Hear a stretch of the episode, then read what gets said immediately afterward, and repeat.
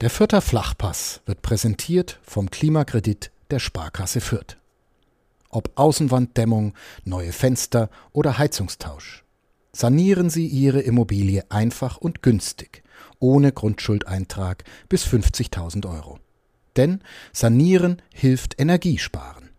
Der Klimakredit der Sparkasse Fürth. Ja, Michael, nach ganz kleinen technischen Problemen haben wir es dann doch geschafft, äh, tatsächlich die zweite Folge der neuen Saison jetzt hier aufzunehmen.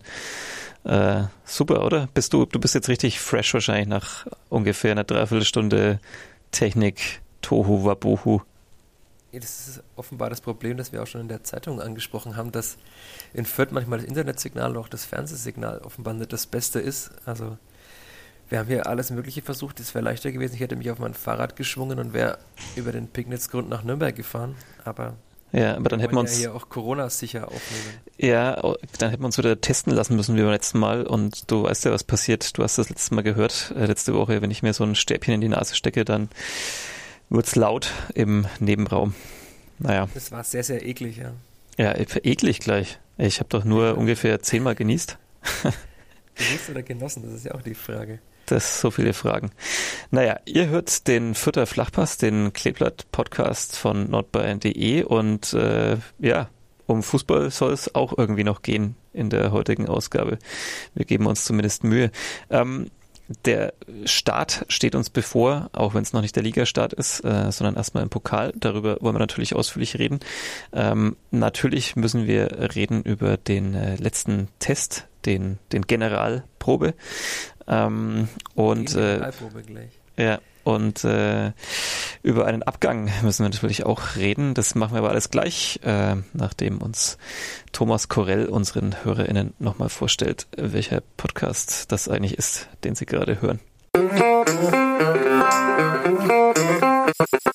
Vierter Flachpass, der Kleeblatt-Podcast von nordbayern.de. Ihr hört den Vierter Flachpass von nordbayern.de. Äh, mein Name ist Sebastian Gloser. An der anderen Leitung ist Michael Fischer. Ähm, wir hoffen, ihr könnt uns gut verstehen. Ähm, ja, Michael, wieder eine aufregende Woche mit dem Kleeblatt, wie es ja so oft ist, dass die Wochen in der Vorbereitung und vor dem eigentlichen Start dann äh, ja manchmal fast noch aufregender sind als die Wochen während der Saison, wo dann vielleicht manchmal so eine gewisse Routine reinkommt. Ähm, wo fangen wir an? Ähm, vielleicht bei deinem Moment der Woche mit dem Kleeblatt? Mein Moment der Woche war tatsächlich ja. der Samstagabend, also eigentlich äh, fangen wir mal Samstagnachmittag an. Das waren zwei Momente. Ich saß mit meiner Freundin entspannt auf der Terrasse zum Frühstücken, hatte mir gerade das Brötchen geschmiert. Auf einmal sehe ich Anton Stach, wechselt angeblich nach Mainz. Ich schaue auf mein Handy, lese oh, dreieinhalb Millionen und denke mir, ach, da muss ja der Rashid Asusi gleich mal anrufen. Aber Rashid Asusi hat ja sich erbeten, dass man ihn möglichst bitte gar nicht anruft, weil er ja mehrere Tage jetzt im Urlaub ist. Und dann habe ich mir gedacht, was mache ich jetzt? Habe ich mir gedacht, Emanuel Kästlen anrufen, den Pressesprecher. Der war leider auch am Samstag auf Hochzeit, hat sein Wochenende genossen. Und dann hat man mal eine Nachricht geschrieben nach Istanbul an die einzige Mitarbeiterin der Pressestelle der Spielvereinigung, Daniela Balder, die dort war und sagte, ich kann dir gar nichts bestätigen, wie erwartet. Und dann haben wir doch erst einmal geschrieben, ja, laut Medienberichten, wie die Bild berichtet hat, wechselt Anton Stach und zwei Stunden später kam dann schon die Bestätigung der Spielvereinigung, dass Anton Stach tatsächlich einfach bald in Mainz spielen wird. Also ich habe die Nachricht ja irgendwann am, am Nachmittag gesehen, relativ zeitig, äh, und frage mich gerade, wann du eigentlich so frühstückst, aber äh, das es ist, ist vielleicht. Immer ein, ein, ein Spätstück, vielleicht, wenn man es so bezeichnet. Ja, ein, ein Spätstück. Es hat sich das so eingebürgert, dass wir Samstag wahrscheinlich eher gegen zwölf, halb eins erst frühstücken. Ist ja auch Ja, ja, ja, so sind sie die jungen Leute. Da können sie, da weißt du, was ich da um die Uhrzeit am Samstag schon hinter mir habe. Naja, das äh, wird jetzt wahrscheinlich niemanden interessieren da draußen. Ähm, ja, Anton Stach, ähm, kam es für dich sehr überraschend in dem Moment oder hast du dir immer so gedacht, naja, das ist vielleicht schon noch einer der Kandidaten, der vielleicht noch gehen könnte, wenn es dann darum geht, dass vielleicht doch noch ein gutes Angebot kommt, ähm, bei dem das Kleeblatt nicht Nein sagen kann. Also in dem Moment kam es natürlich überraschend, weil ich eigentlich nur auf mein Handy geschaut habe und irgendwas anderes nachschauen wollte. Aber dass er noch geht, fand ich jetzt nicht so überraschend, weil es gab auch schon immer wieder Gerüchte. Es gab ja mal Gerüchte, dass der FSV Mainz 05 eben das, ihn möchte. Gab auch schon, also das war, war wohl ein sehr starkes Interesse. Es gab auch mal Gerüchte, dass der SC Freiburg sich erkundigt hätte nach ihm. Das kann man natürlich alles nicht äh, verifizieren, das sind alles äh, Gerüchte. Aber es gab wohl mehrere ähm, Interessenten aus der ersten Bundesliga. Mainz soll ja, wie Martin Schmidt, der Sportdirektor, sagte in Mainz, auch schon mehrere Monate versucht haben, ihn zu bekommen, immer wieder. Also wohl schon vor Olympia und auch vor der Endrunde der U21 EM, wo Anton Schach dann ja auch mitgewirkt hat. Das heißt, dass es in irgendeiner Form Interessenten gibt, war abzusehen.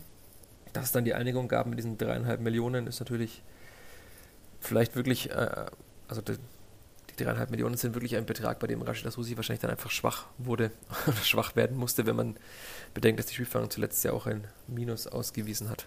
Aber ich habe mir tatsächlich in dem Moment gedacht, äh, durch den Ausstieg hat man ja allein durch die TV-Gelder äh, so viel eingenommen, ähm, muss man jetzt oder, oder musste man jetzt in der sozusagen Transferperiode überhaupt jemanden abgeben? Hätte man jetzt nicht zu dem Zeitpunkt mal sagen können, nö, ähm, machen wir nicht. Oder glaubst du, dass es dann da immer so viel mit reinspielt, dass man dann auch irgendwann sagt, ja, ähm, der, der, der Spieler möchte vielleicht auch noch diesen, wurde ja auch angesprochen, diesen nächsten Schritt dann auch noch gleich machen zu einem schon etwas etablierteren Bundesligisten und ähm, dass man dann auch das Gefühl hat, ja, wie heißt das so schön, Reisen, das soll man nicht aufhalten. Dafür werfe ich gleich mal zwei Euro in die Kleeblatsch. Das aber auf jeden Fall, wenn ich letzte Woche für so schöne Formulierungen etwas reinwerfen musste, musste für diesen Phrasen Pack hier gleich mit Reisen, das soll man nicht aufhalten, natürlich gleich 4 Euro einwerfen. Naja, ich habe leider heute nur ein 2-Euro-Stück äh, im Geldbeutel, deswegen belasse ich es jetzt dabei. Aber, Schreib ähm, mal auf den Deckel.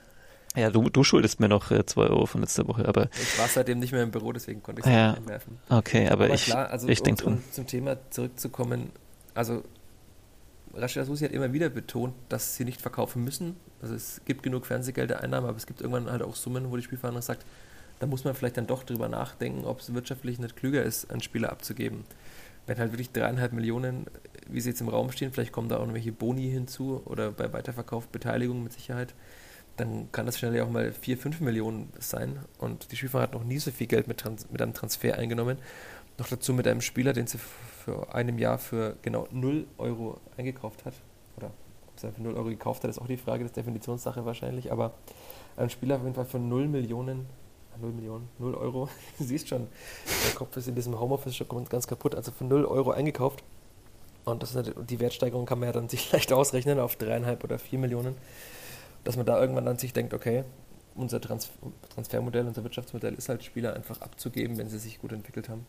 Ja. Ist es vielleicht einfach wirklich richtig, das es zu tun. Ähm, ich habe mit Rashid noch nicht sprechen können, weil er ja noch im Urlaub weilt und sich keine Anrufe erbittet. Man kann danach natürlich nochmal mit ihm sprechen, aber er wird dann auch wieder betonen, dass man halt einfach in irgendeiner Form Geld einnehmen muss.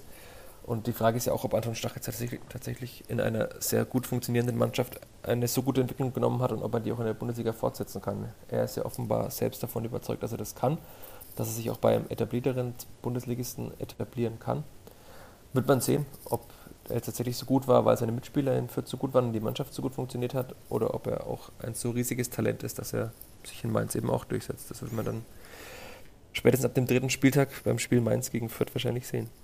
Ja, oder auch nicht. Äh, ich hoffe ja irgendwie drauf, dass da noch die Klausel im Vertrag ist, dass, äh, also er ist ja zwei Spiele gesperrt nach der roten Karte am letzten Spieltag, kann da nicht mitwirken und äh, könnte dann eben genau zum direkten Duell gegen das Kleeblatt wieder auflaufen, aber kennt man ja aus der Vergangenheit, da gab es ja auch gern mal so ja, äh, Vereinbarungen, dass man dann gesagt hat, also im ersten, beim ersten Wiedersehen äh, muss der Spieler dann nochmal zuschauen. Ähm, hast du da irgendwas gehört in die Richtung oder glaubst du, das haben sie sich gespart, diese Albernheit und er darf dann theoretisch auch auflaufen? Ich denke mal, das haben sie sich gespart, aber wie gesagt, ich werde das alles auch für uns und für all unsere HörerInnen auch nochmal nachfragen, wenn Rashida Susi wieder zurück ist. Er kommt ja nach dem Pokalwochenende wieder zurück und dann kann man danach ja mal fragen und das sind ja dann nochmal zwei Wochen Zeit. Ja. Wenn er, wenn er dann mit der Info überhaupt rausrückt, das wird man ja auch sehen. Aber ich denke mal, dass er das in einem vertrauensvollen Gespräch vielleicht dann doch erzählen wird. Ja, die Pause hat er sich auch tatsächlich mal verdient, muss man sagen, nach den letzten Monaten. Ähm, ja, also ich habe ja Anton Stach so, also dann Stammspieler wurde sozusagen in Fürth. Ich, ich traue ja irgendwie alles zu. Gleichzeitig hat man natürlich auch schon so Karrieren erlebt in der Vergangenheit. Ähm, gerade viele, die aus Fürth dachten, sie müssen in die große, noch größere, weite Welt des Fußballs hinausziehen, äh, die dann ja jetzt nicht so die, die wahnsinnigen Erfolge gefeiert haben. Also wer weiß, äh, vielleicht sieht man sich ja auch dann mal wieder, vielleicht kommt er dann für deutlich weniger Geld auch sogar mal wieder zurück oder sowas. Ist ja alles möglich im, im Fußball. Also ja, alles Spekulation, wie ich vorhin auch schon sagte. Also werden wir sehen, ob er sich da durchsetzen kann. Man hat ja auch gesehen, dass jetzt bei, er ist zwar U21 Europameister, was man dann gern schreibt, haben wir auch äh, getan in Print bei uns mit der Überschrift, dass der Europameister Fürth verlässt. Aber andererseits ist es halt schon so, dass er auch bei der U21 jetzt nicht eine tragende Rolle gespielt hat. Er war jetzt nicht einer der Spieler, der die Mannschaft zum Europameistertitel geschossen hat. Er hat nicht so viel gespielt, er war halt eher ein Spieler, der da mitgeschwommen ist. Er kam da halt auch relativ spät erst dazu, muss man sagen. Also genau, er, er war ja quasi nie vorher ähm, Nationalspieler, ist dann erst bei der Vorrunde nominiert worden, überraschend, weil Stefan Kunz beim Spiel gegen Bochum damals, als Anton Stach ja sein erstes Profitor schoss, auch im Ronhof war und ihn hat spielen sehen. Aber klar, also er hat jetzt nicht wahrscheinlich diese tolle Erfahrung schon von U17, U19 spielen, sondern er ist halt einfach dazugekommen und musste sich erstmal reinfinden in der Mannschaft. Jetzt wird man sehen, wie er sich in der Bundesliga entwickelt. Ja. Aber er ist auf jeden Fall weg und äh, man wird sehen, ob er dem Clippert wehtut oder ob er dann, ob die Spielführung sich denkt, okay, war gut, dass wir ihn abgegeben haben, weil wir haben dreieinhalb Millionen damit gemacht und uns weiter wirtschaftlich saniert nach diesen, in dieser schwierigen Zeit.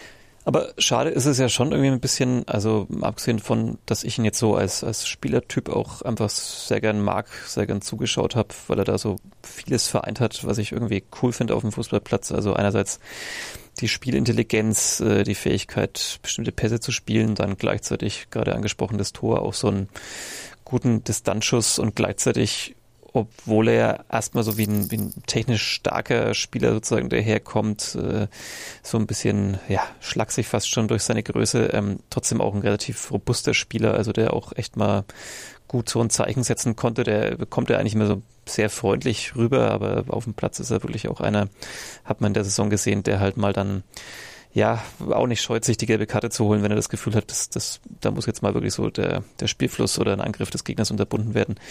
Ähm, mag ich schon sehr gern. Deswegen finde ich es ja immer schade, wenn sich Spieler dann ja, gerade auch diesen Weg nehmen, den er da genommen hat, so aus, aus dem Nichts heraus, in Anführungszeichen, sich dann da so zu etablieren. Und dann natürlich wird man würde ich immer ganz gerne irgendwie auch so die nächste Stufe dann noch sehen, also dann zu gucken, ob er das dann eben auch schafft, in dem Fall jetzt mit, mit Fürth äh, in der Bundesliga zu spielen. Aber gut, ähm, Bundesliga kann er sich jetzt ja beweisen, nur eben woanders. Ähm, mal gucken, ob er sich dann in Mainz durchsetzt. Ja, das war der Moment. Ich mhm. ja, kurz unterbreche, also es ist natürlich unbestritten, dass er der Fürther Mannschaft sehr gut getan hätte, wahrscheinlich in der Bundesliga als Sechser, allein schon, weil man dann eine auf einer Position mit noch besser eingespielte Mannschaft hätte. Also man muss ja eh schon möglichst versuchen, diese ganzen Stammspieler zu ersetzen. Ob das möglich sein wird, wird man sehen. Also David Raum zu ersetzen wird sehr schwierig. Sebastian Ernst zu ersetzen wird sehr schwierig, wobei Julian Green das ja momentan sehr gut macht auf der Position.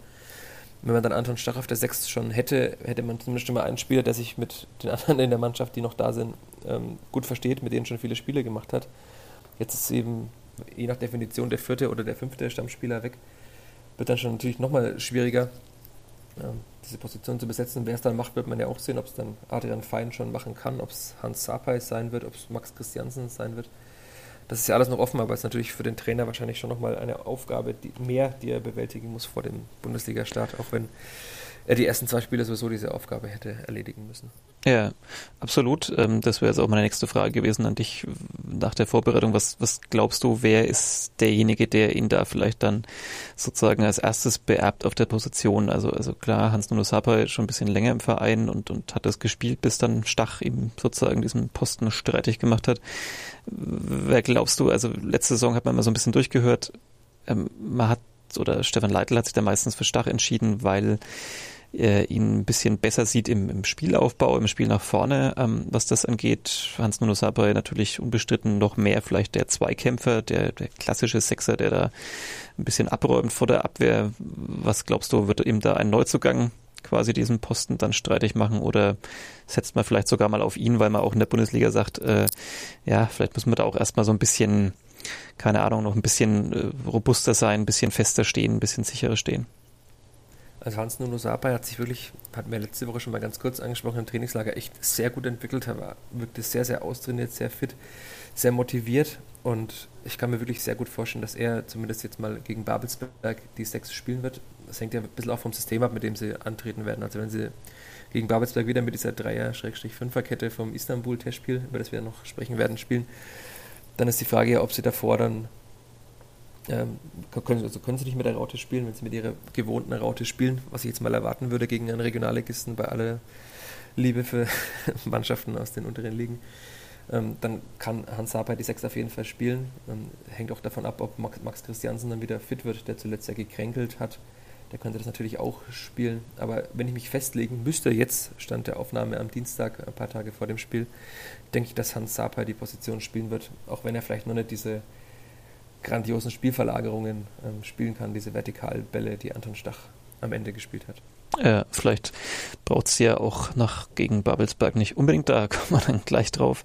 Äh, du hast das Testspiel schon angesprochen ähm, und mit welcher Formation das Kleeblatt da angetreten ist. Äh, warum war für dich eigentlich kein Platz mehr frei im Charterflug nach Istanbul? Ich glaube, das stand nie zur Debatte. Ich kann mich nicht erinnern, dass mich irgendjemand gefragt hätte, ob ich das machen will.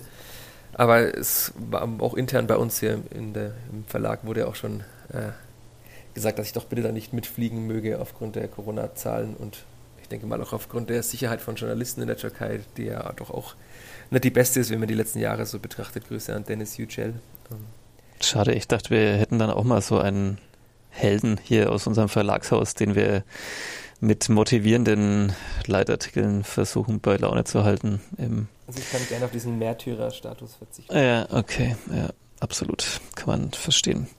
Kein Thema für Späße. Ähm, ja, wie hast du das Testspiel aus der Ferne erlebt? Ähm, also vielleicht, wie kann man den Gegner überhaupt aktuell einschätzen? Ich meine, großer Name natürlich, aber ähm, was hast du da so im Vorfeld beobachtet? Äh, wo stehen die so und wie ernst muss man das Ergebnis nehmen?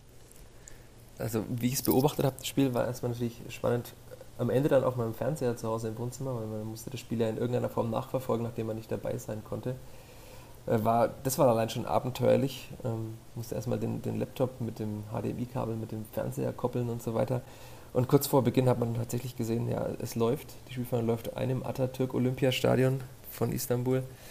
Ähm, zu Fenerbahce, die wollten ja ursprünglich auch ein Trainingslager, habe ich dann nachgelesen, in Slowenien machen oder in der Slowakei, eines von beiden. Also auf jeden Fall ähm, auch in der Nähe hier, ähm, mussten es dann absagen aus Corona-Gründen, genau aus demselben Grund, weshalb auch der SD Eibar aus Spanien ja sein Trainingslager absagen musste und dadurch auch das Testspiel gegen die Spielvereinigung. Ähm, interessant bei Fenerbahce ist ja, dass sie in der Europa League-Qualifikation oder in den Playoffs spielen werden demnächst weil sie im vergangenen Jahr Dritter wurden in der Türkei in der Super League. Zwei Punkte noch hinter Meister Besiktas. Ähm, also auf jeden Fall eine sehr gute Mannschaft. Nachdem sie Europa League Playoffs spielt, ähm, da wird man jetzt dann sehen, wie gut sie wirklich sind. Aber man kann sie ja, denke ich mal, schon auf einem gehobeneren Bundesliga-Niveau einschätzen. Also Mesut Özil hat dort gespielt, auch die anderen Spieler. Also das war schon ein gutes Niveau, wenn man die Marktwerte vergleicht, habe ich vor dem Spiel mal gemacht. Also Fenerbahce hatte knapp 111 oder 112 Millionen, die Spielvereinigung knapp 30. Also da kann man immer drüber streiten über diese Marktwerte, aber das zeigt ja schon ganz gut die Größenordnung auf, dass Fenerbahce doch um einiges größer ist als die Spielvereinigung und auch die Namen Özil oder Serdar Dursun, der jetzt auch dorthin gewechselt ist, mhm. der Zweitliga-Torschützenkönig und Ex-Vierter. Ich glaube, da kann man schon sagen, das war ein, ein guter Prüfstein und was passiert, wenn man nicht aufpasst, hat man in den ersten 30 Minuten dann gesehen. Mhm.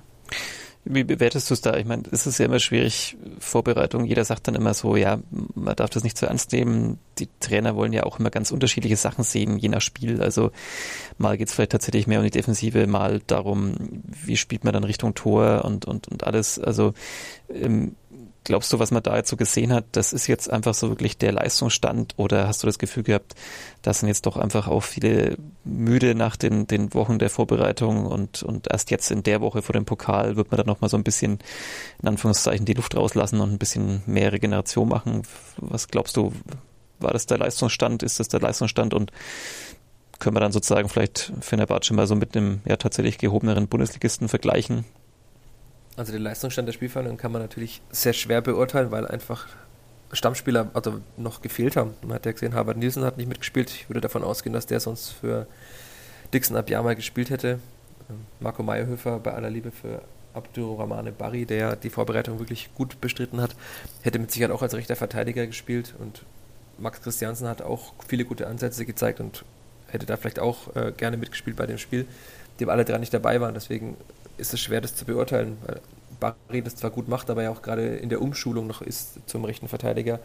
Hat man dann auch beim 1-0 zum Beispiel gesehen, dass er halt dann nicht ähm, so gutes, gutes Stellungsspiel hatte, wurde dann getunnelt von seinem Gegenspieler, kam nicht mehr hinterher. Auch später beim 3-0, was abseits war, war er nicht auf seiner Position. Stefan Leitl auch angesprochen hat, man muss schon auch auf, sein, auf seinen Positionen treu bleiben. Also man muss auch seine Position halten und kann nicht irgendwo auf dem Feld rumlaufen, wenn man rechter Verteidiger ist. Weil Özil war da auf einmal ganz alleine auf der Seite. Deswegen ist es schwierig, das wirklich abschließend zu beurteilen, dass sie müde sind. Es ist sehr klar, Stefan Leitl hat immer wieder betont in der Vorbereitung, dass er keine Rücksicht nimmt auf die Spiele, die anstehen, sondern sein Programm durchzieht. Und wenn sie müde in die Spiele gehen, ist es so. Und jetzt geht es eben darum, diese Frische, mit der immer wieder die Rede ist, diese Frische auch reinzubekommen. Sie haben jetzt ja Sonntag und Montag frei gehabt. Jetzt am Dienstag, an dem wir aufnehmen, trainieren sie zum ersten Mal wieder. Es wird jetzt wahrscheinlich keine zwei hochintensiven Einheiten mehr geben, wie es im Trainingslager jeden Tag der Fall war, sondern jetzt geht es schon darum, möglichst gut und fit zu sein für das ähm, Spiel in Babelsberg. Und mhm. ich glaube, erst nach dem Spiel kann man dann so richtig absehen, wo die Spielvereinigung steht. Wenn sie da jetzt von Babelsberg in den ersten 30 Minuten wieder zwei Gegentore eingeschenkt bekommt, dann kann man auch mal drüber sprechen, ob das tatsächlich ein größeres Problem ist. Ähm, jetzt würde ich es mal verbuchen unter ein bisschen Lampenfieber in Anführungszeichen, das wird zwar keiner wahrscheinlich so eingestehen, aber in einem. Lampenfieber, das ist, also Lampenfieber, ich sehe er seit 15 Jahren nicht mehr gehört, das sind ja auch 2 Euro eigentlich, oder? Ich schreibe es ja auf meinen Deckel drauf. ja, wir brauchen so einen ja, Deckel. Ernsthaft, also in, ich habe mit Nils Seufert in der vergangenen Woche gesprochen, da sagt er auch, er ist so gespannt auf dieses Spiel. Er hat zwar jetzt nicht von Anfang an mitgespielt, erst später, aber er war noch nie in der Türkei, da spielt man in einem Stadion, das man nicht kennt, wo dann auch mal wieder Fans sind, die singen gegen einen Gegner, der große Namen hat, das kann schon eine Mannschaft auch in gewissermaßen lähmen. Und wenn dann die ersten drei Schüsse gleich alle drei drin sind und nur dran hinten liegst, ist auch nicht gerade einfach. Also tatsächlich, Stefan Leitl würde das niemals sagen, dass seine Mannschaft vielleicht ein bisschen nervös war am Anfang. Aber das kann schon gut sein. Noch dazu ist er wenig eingespielt gewesen in dieser Aufstellung, mit der sie jetzt gespielt hat. Also, das würde ich da tatsächlich drunter verbuchen, auch wenn man sagen muss, dass die Spielfang ja auch in der letzten Saison immer wieder den Anfang oft verschlafen hat und dann Rückständen hinterher rennen musste aber halt nie einem 13-0 gegen Fenerbahce. Ja, das werden wir vielleicht irgendwann noch thematisieren müssen, wenn es denn auch sich in der Liga fortsetzt. Wir hoffen es mal nicht.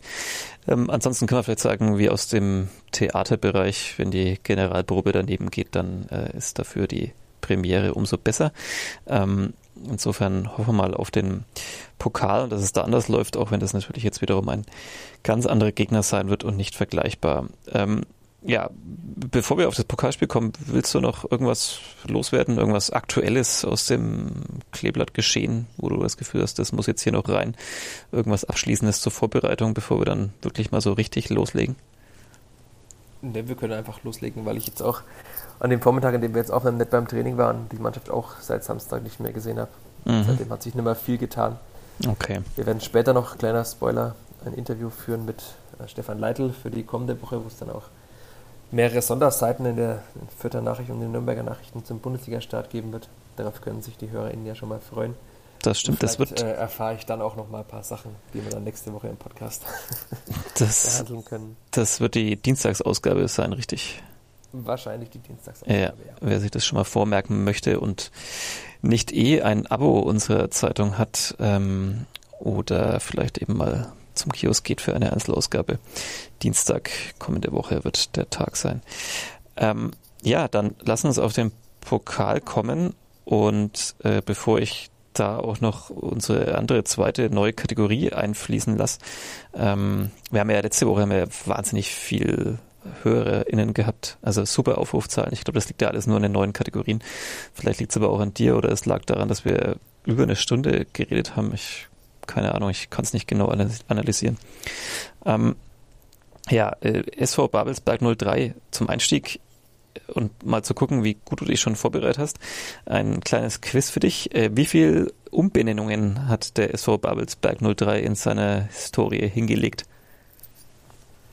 Boah, da hast du mich gleich mal krass überfordert mit der Frage. Kann ich dir äh, tatsächlich gar nicht sagen, weil ich mich mit Babelsberg noch nicht so insofern beschäftigt habe, dass ich mich mit der Historie beschäftigt habe. Ich habe nur mal geguckt, wer das so spielt, welchen Spieler man kennen könnte.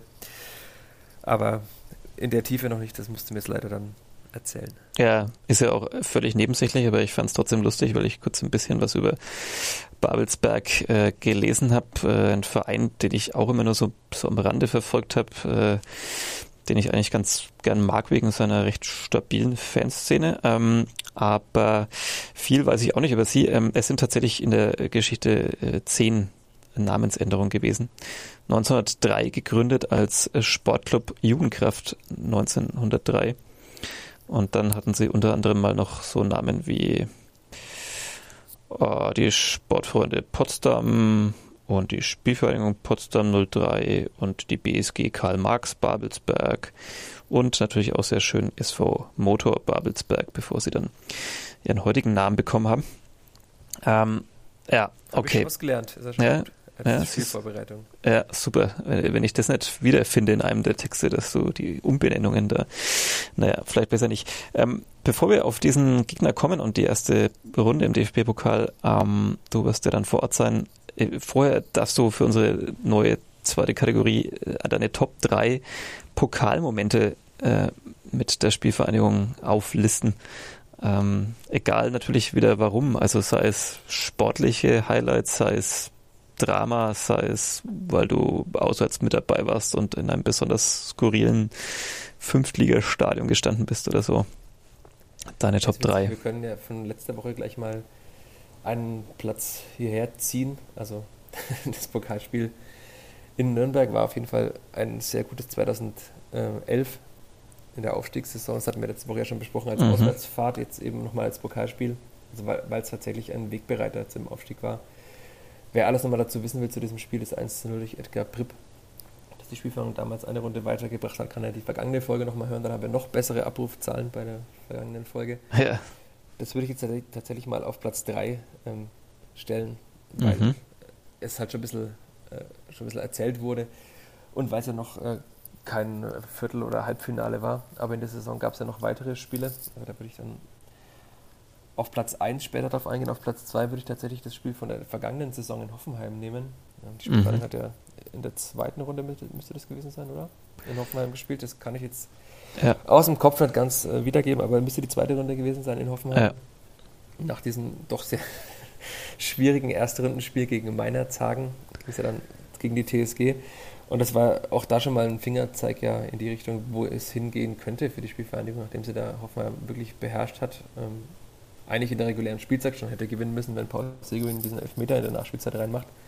Dann wahrscheinlich hätte gewinnen müssen in der Verlängerung und dann halt in diesem Elfmeterschießen dann sich durchgesetzt hat. Das war, also das war jetzt aus der neueren Geschichte auf jeden Fall eines der besten Pokalspiele ja. der Spielvereinigung und man kann ja auch, da konnte man schon sagen, dass diese Mannschaft ja das Zeug hat, auch um die Bundesliga aufzusteigen. Ich fand, das war auch überhaupt eines der besseren Pokalspiele der Neuzeit. Also ich fand, da war echt so alles drin, was man eigentlich ähm, gerne hat oder auch nicht gerne hat am Fußball, wenn man dann ein Fan ist, aber, aber das war einfach ein mitreißendes Spiel. Also das, da hat echt alles gepasst. Und dann müssen wir noch Platz 1 küren. Da würde ich jetzt einfach ganz frech sagen, alle Pokalspiele der Spielvereinigung Fürth und später der Spielvereinigung Kräuter Fürth gegen Borussia Dortmund. Ja. also äh, das ist tatsächlich eine besondere Verbindung zu diesem Verein. Ja, gefühlt hat Fürth eigentlich überhaupt nie gegen wen anders gespielt im Pokal als Dortmund, so wenn man mal ein bisschen so mal Archiv bei uns schaut. Ähm, ich habe für die, für die Ausstiegsbeilage habe ich vor einigen Wochen oder inzwischen jetzt ja auch schon Monaten habe ich auch nochmal dieses eine Spiel gegen Dortmund rausgekramt, weil ich da eine etwas äh, skurrile Glosse geschrieben habe am Ende dieser Beilage.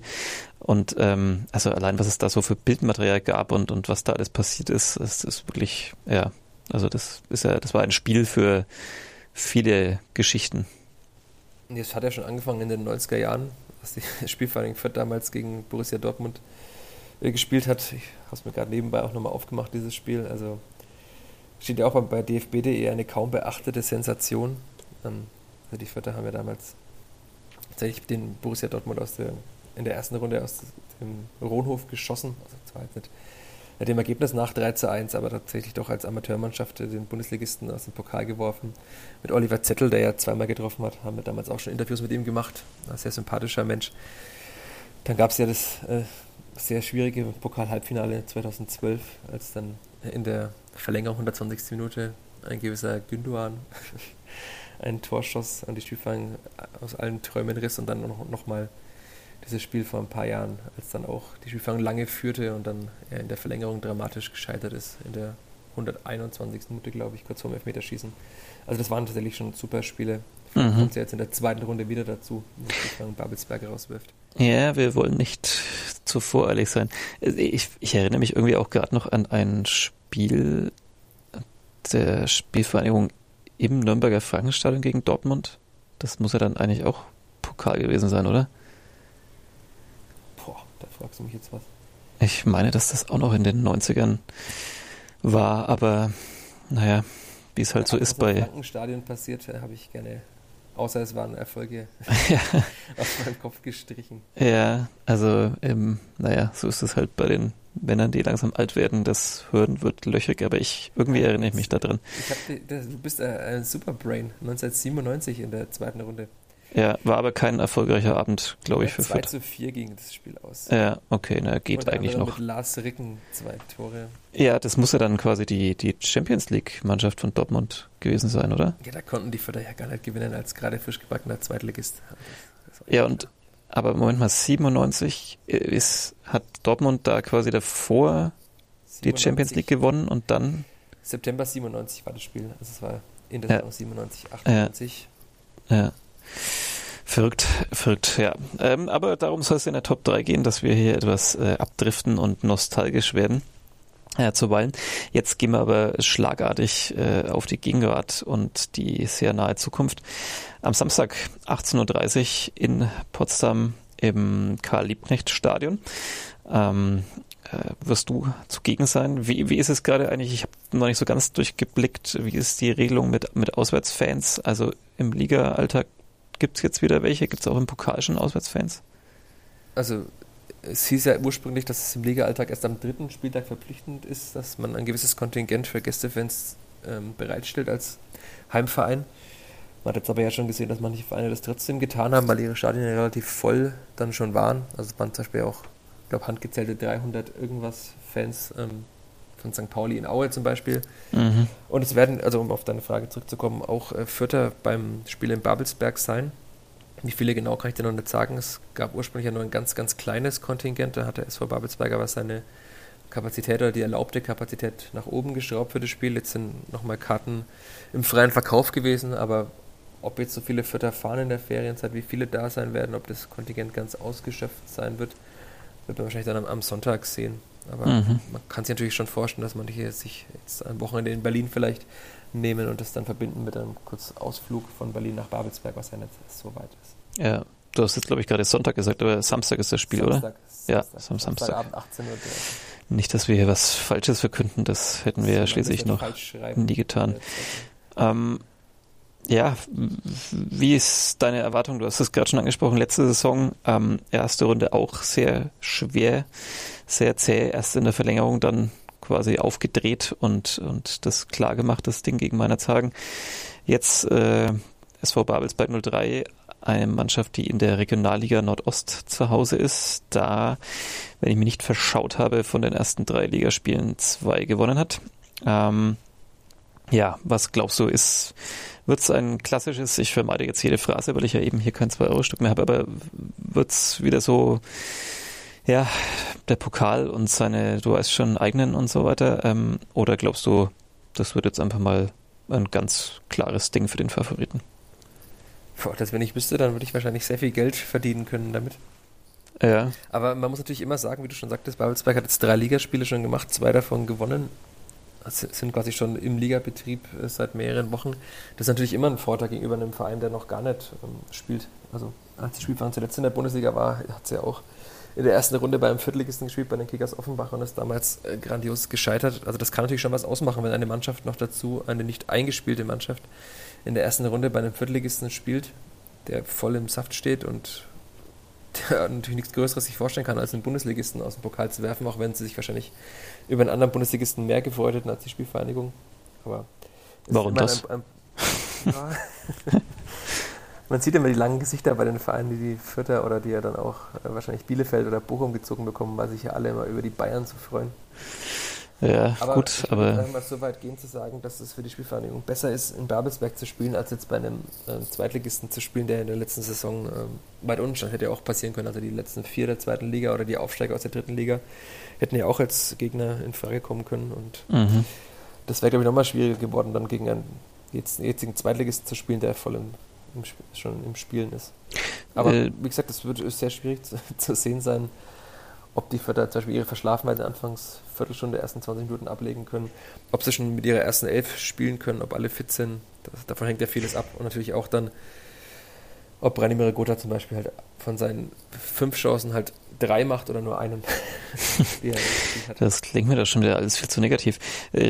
Diese Info noch für alle da draußen. Babelsberg, ähm, ja, ein regelmäßiger Gast im DFB-Pokal. Äh, sind auch irgendwie, glaube ich, im Brandenburger Landespokal Rekordsieger. Ähm, qualifizieren ja, sich da also in, in, in, schöner Regelmäßigkeit irgendwie für den, für den Wettbewerb. Und dritte Runde war so bislang ihr Maximum.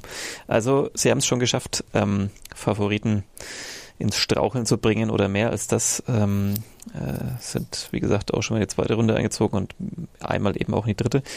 Also, ähm, ja, Fürth dürfte gewarnt sein und äh, es ist ja eh immer klar, ich meine, da die Trainer werden sich da vorher wahrscheinlich immer den Mund fusselig reden und sagen, schaut nicht auf die Ligenzugehörigkeit, erst recht nicht, wenn man jetzt gerade aufgestiegen ist. Äh, das liest sich jetzt natürlich sehr deutlich, Bundesligist gegen Regionalligist, aber wir wissen alle, wie oft ähm, das dann passiert, dass es äh, dann doch anders läuft und du hast es ja schon gesagt, ähm, manchmal ist dann vielleicht halt doch nicht so die die Qualität entscheidend in so einem Spiel, sondern eher, dass, dass die anderen schon irgendwie drei Wochen lang so richtig äh, auf Betriebstemperatur sind und, und da ihren, ihren Alltag haben. Und, und die Fütter jetzt da gerade irgendwie mal hier nach Istanbul gereist sind, dann da ist Trainingslager und ähm, ja, ich denke denk nicht, dass da immer so, das, das wird ja dann gerne mal klassische Field Reporter-Frage dann danach nach den Spielen. Ähm, haben Sie den Gegner unterschätzt, wenn es dann schiefgegangen ist? Ich, ich glaube ja, dass niemand so einen Gegner heute noch unterschätzt, nach all dem, was, was passiert ist in der Geschichte des, des Pokals. Aber ähm, ja, es ist halt trotzdem so, also man ist wahrscheinlich, da kann man sich noch so viel hinreden, man ist wahrscheinlich motivierter, wenn es gegen, keine Ahnung, ähm, Eintracht Frankfurt oder den FC Bayern geht, ähm, als wenn es gegen Babelsberg äh, geht und das auszublenden und, und keine Ahnung, das, das dann trotzdem so genauso seriös anzugehen, ist wahrscheinlich einfach nicht ganz einfach. Aber ich bin gespannt. Bin sehr das gespannt. Unterschätzen ist ja oftmals auch was vielleicht im Unterbewusstsein mitspielt. Also Stefan Leitl wird da schon alles dafür tun mit seinem Trainerteam, die Mannschaft bestmöglich darauf einzustellen und natürlich auch äh, nochmal mit Sicherheit darauf eingehen, dass man so einen Gegner, der ja trotzdem auch Fußball spielen kann. Also das hat man letztes Jahr bei Oberligist Meinerzhagen gesehen, die sehr mutig aufgespielt haben. Und das sind ja alles keine Kreisligamannschaften, also die können schon sehr gut Fußball spielen. Und da kann's, will ich immer sein, dass man dann vielleicht diesen einen Schritt im Kopf langsamer ist, weil man denkt, ach, der Spieler kommt eh nicht hin. Ne? Also das müssen halt die Spieler in ihre Köpfe reinbekommen und halt auch alle elf. Also bei manchen Spielern, die würden von sich sagen, sie sind von jeder, der, von der ersten Sekunde an hellwach auf dem Platz. Andere brauchen vielleicht ein paar Sekunden, um reinzukommen oder auch ein paar Minuten, um reinzukommen da kommt es ja dann einfach darauf an, dass man halt wirklich in jedem Zweikampf schon da ist, was ja in Istanbul auch nicht der Fall war. Deswegen mhm. bin ich da schon sehr gespannt, ob das jetzt besser geworden ist in dieser Woche. Du hast es ja gerade nach der letzten Saison und deinen Erfahrungen äh, zu tippen, aber ich möchte dich trotzdem festnageln, weil dann können wir uns das hier immer wieder schön in der Woche drauf um die Ohren hauen hier im Podcast. Ähm, ich mache es natürlich auch, äh, Chancengleichheit. Äh, wie geht's aus, das Spiel? 3 zu 2 für die Spielvereinigung. Ah, ich äh, tippe 3 zu 1. Aber das ist mir jetzt fast so nah dran an deinem Tipp. Ich sage 4-1. Ich mache es jetzt noch deutlicher. 4-1 für Fürth. Ja, ich musste einfach diese zwei Gegentore einkalkulieren, weil die in den letzten fünf Spieltagen der zweiten Liga ja auch immer da waren. Ja, aber da waren es halt auch andere Gegner. Ich glaube auch, dass irgendwie so äh, einen Ehrentreffer wird es geben für Babelsberg oder vielleicht auch sogar den, das erste Tor des Spiels, um dann irgendwie das Kleeblatt wach zu rütteln. Aber ähm, mehr passiert dann nicht mehr und ich glaube, dass dann einfach sich diese Offensivqualität äh, der Spielvereinigung äh, durchsetzen wird. Der sogenannte Kleeblatt-Wecker, ein Gegentor. Ja, sehr schön.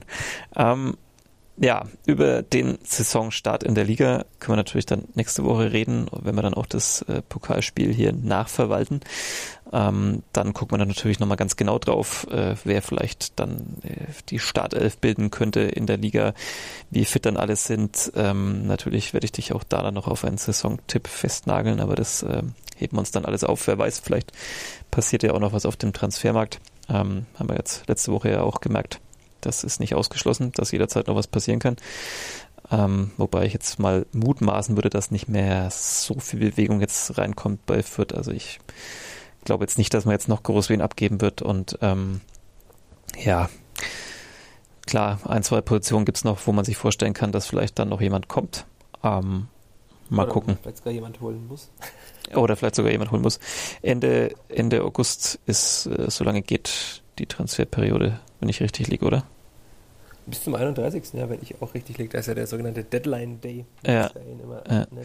An dem wir beide äh, Urlaub haben, das kann man jetzt schon mal hier ganz transparent sagen. Das heißt, wenn an diesem Deadline Day dann noch wahnsinnig viel passiert, dann sorry an unsere Kollegen, aber dann müsst ihr ran. Wir lassen uns da die Sonne auf den Rücken scheinen oder irgendwas. Was fällt denn auch ein, diesen Deadline Day in die spielfreie Zeit zu legen? Danach ist ja Länderspielpause. Ja, das ja, eben. Dass wir als Reporter in der Länderspielpause freinehmen, nachdem die Spielvereinigung keine Länderspiele ja. bestreitet. Das ist hochkompliziert, wie wir unseren Urlaubsplan da dieses Jahr hinkriegen, ohne dass wir allzu große Lücken entstehen lassen. Aber es wird uns irgendwie gelingen. Ähm, ja, auf welches Liga? Das muss ich nochmal sagen, dass er vielleicht die Spieler vorher verpflichten soll bis zum 28. bis zum äh, Spiel in Mainz. Weil danach werde ich ja dann auch im Urlaub sein. Ja, ja, vielleicht können wir auch das, vielleicht kannst du das nochmal einreichen, diese Bitte. Ja, ähm, auf welches Stadion, auf welche Fahrt du dich dann am meisten freust, das können wir dann auch alles nächste Woche besprechen. Ähm, ja, ich glaube, wir haben jetzt so 40 Minuten hier auf der Uhr. Ähm, hm, nicht ganz so lang wie letztes Mal. Glaubst du, das wird man uns nachsehen, wenn wir jetzt zum Ende kommen. Mit Sicherheit nachsehen. Wir haben halt gar nicht mal über das Spiel gesprochen. Also wir haben über diese drei Gegentore in Istanbul gesprochen. Das stimmt. Gar nicht mehr. Ja. So gerne ja machen, dass wir über alles reden, aber nicht über das Wichtigste, nämlich ja. das Spiel. Ja, vor allem über das Negative haben wir nur geredet und das Positive weggelassen. Ja, das würde uns jetzt rasch das muss ich gleich wieder um die Ohren hauen, dass wir alles nur negativ sehen. Ja. Also man muss ja wirklich sagen, dass die ab der 30. Minute das dann besser wurde, die das sicherer standen hinten das kann man natürlich auch jetzt mutmaßen, ob das daran lag, dass Istanbul vielleicht ein bisschen langsamer gemacht hat, weil sie dachten, ja, wir führen 3-0, müssen jetzt nicht mehr Vollgas geben. Aber es waren dann ja schöne Kombinationen noch dabei. Das, der berühmte der Flachpass war zumindest in Ansätzen immer mal wieder zu sehen. Da ist ja auch dann das 1 zu 3 so gefallen, dass Luca Itta schön auf Gotha gelegt hat und dann den Rückraum zu Barry. War schon mal schön. In der zweiten Halbzeit hat man dann auch gesehen, dass zum Beispiel Nils Seufert, der in den ersten Testspielen ja gar nicht so wirklich aufgefallen ist, sich gut angekämpft hat, hat ein sehr gutes Spiel gemacht, fand ich in der zweiten Halbzeit. Hat er auch im Gespräch mit uns jetzt gesagt, dass er sich viel fitter fühlt als am Anfang der Vorbereitung. Ähm, hat zum Beispiel gut gemacht. Jamie Leveling hat seine Sache gut gemacht, hat ja zwei Gegenspieler aussteigen lassen und ein schönes Tor erzielt. Also hat auch da nochmal Werbung für sich gemacht. Also man muss schon sagen, dass in der zweiten Halbzeit der vieles besser war als in der ersten und dass das dann auch es wurde zwar viel gewechselt auch auf Istanbuler Seite, aber trotzdem sind ja die Ersatzspieler bei Istanbul jetzt auch keine Regionalligaspieler. Also die sind ja auch gehobenes Niveau wenn sie immerhin Dritter waren in der letzten Saison in der Türkei und jetzt auch Europapokal spielen. Mhm. Und wenn, das ist ja dann schon mal, was man mitnehmen kann an Spielverhandlung, dass man gegen so einen Gegner auch dominant auftreten kann wie in der zweiten Halbzeit. Und wenn halt dann die zwei Tore vielleicht nicht fallen in der ersten Halbzeit und man zwei schießt, kann man so ein Spiel ja auch mal locker gewinnen. Ja, absolut. Also. Wird dann nicht im Konjunktiv gespielt. Ich bin jetzt auch wahnsinnig gespannt, tatsächlich persönlich, weil ich ja im Gegensatz zu dir nicht die Chance hatte, diese ganzen Testspiele zu sehen. Das am Samstag konnte ich mir leider auch nicht reinziehen aus Gründen. Ähm, deswegen bin ich jetzt auch einfach wahnsinnig gespannt, wenn jetzt ja, die Saison wieder losgeht und ähm, äh, wie das dann alles so aussieht, ob es einfach im Prinzip so eine Fortsetzung ist der vergangenen Saison, ähm, die so schön anzuschauen war, oder ob es dann doch ganz anders wird, weil es eben Bundesliga ist und keine Ahnung, die Neuzugänge doch noch brauchen, bis sie sich da einfinden und so. Also ich bin, ich bin schon sehr gespannt. Da geht es ja wie den meisten Fans auch. Heiß, heiß bin ich auf die neue Saison. Ich bin auch heiß, endlich mal wieder jetzt ein Spiel zu sehen. Ich hatte ein bisschen Fußballentzug schon an dem Wochenende jetzt, nachdem ich da vorher quillt jeden dritten Tag ein Testspiel gesehen habe. Wir waren ja bei allen zugegen. Und dann auf einmal im eigenen Wohnzimmer wieder zu sitzen und dieses Lockdown-Feeling zu haben, dass man Fußball nur im Fernsehen anschauen kann. Mhm.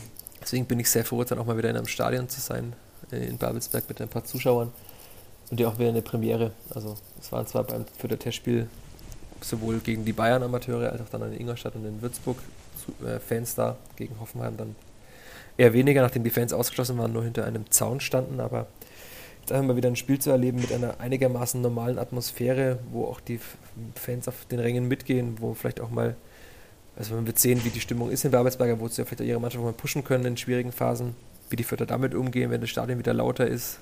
Das wird schon sehr spannend zu sehen sein. Also sowohl für uns als Journalisten als auch für alle Fans. Ja. Was?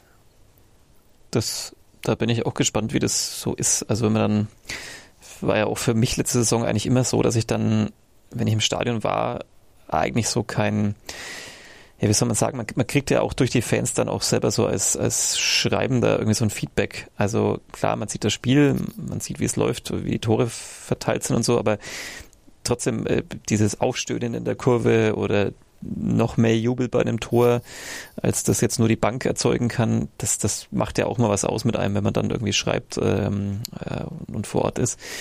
Ähm, gleichzeitig ist man ein bisschen vielleicht konzentrierter, weil eben alles ruhiger ist und so. Also bin ich auch schon gespannt, wie das dann abläuft. Ähm, äh, wenn dann wirklich wieder Zuschauer da sind und äh, ja, als Sportfan, ich setze mal noch so ein, so ein Sternchen dran, weil ich dauernd mir diese Prognose der vierten Welle im Oktober immer im Hinterkopf ist und ich mir dauernd denke, äh, wie schön das alles gerade ist, wenn es wieder so ein bisschen Stimmung aufkommt ähm, und hoffe, dass die nicht allzu schnell dann auch wieder verschwindet, diese Stimmung, weil wieder niemand kommen darf und wir nur noch wieder über Inzidenzen und äh, Zahlen dieser Art reden. Jetzt sind auch die letzten Hörer ausgestiegen, die gesagt haben, wir bleiben bis zum Ende dran. Aber wenn sie das Wort Inzidenz wahrscheinlich hören, das kann natürlich sein. Ah, jetzt mache ich den Podcast lieber aus. Ja, ich hole sie nochmal zurück. Zu einem Ende kommen. Ja, ich hole sie nochmal zurück. Dein Tipp, werden die 3,5 Millionen, die es jetzt für Anton Stach gibt, glaubst du, sie werden noch direkt äh, in diesem Sommer reinvestiert, zumindest zum Teil? Man könnte ja zum Beispiel, also 3,5 Millionen Sebastian Klosers könnte man dafür zum Beispiel verpflichten.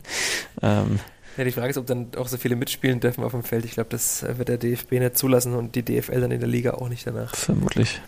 Aber ich kann es mir nicht vorstellen, nachdem die Skifahren ja auch einige Lücken stopfen muss. Also man kann vielleicht im Gehalt ein bisschen mehr bieten, aber dass jetzt groß Ablösesummen bezahlen wird, kann ich mir wirklich nicht vorstellen. Also das geht ja auch immer darum, ein bisschen ein Gefüge in der Mannschaft zu haben. Man kann halt dann da an Grenzen gehen. Bei Branimir Gotha ist man dem Vernehmen nachher auch bis ans Äußerste gegangen, um ihn in Viert zu halten beim Gehalt. Und er ist der Topverdiener in der Mannschaft als Kapitän vielleicht auch nicht ganz überraschend. Aber man kann jetzt kaum einen Außenverteidiger holen, der für 2 Millionen nach Fürth wechselt und 2 Millionen im Jahr verdient. Das, um halt diese 4 Millionen dann vielleicht zu reinvestieren. Das wird ja. nicht der Fall sein.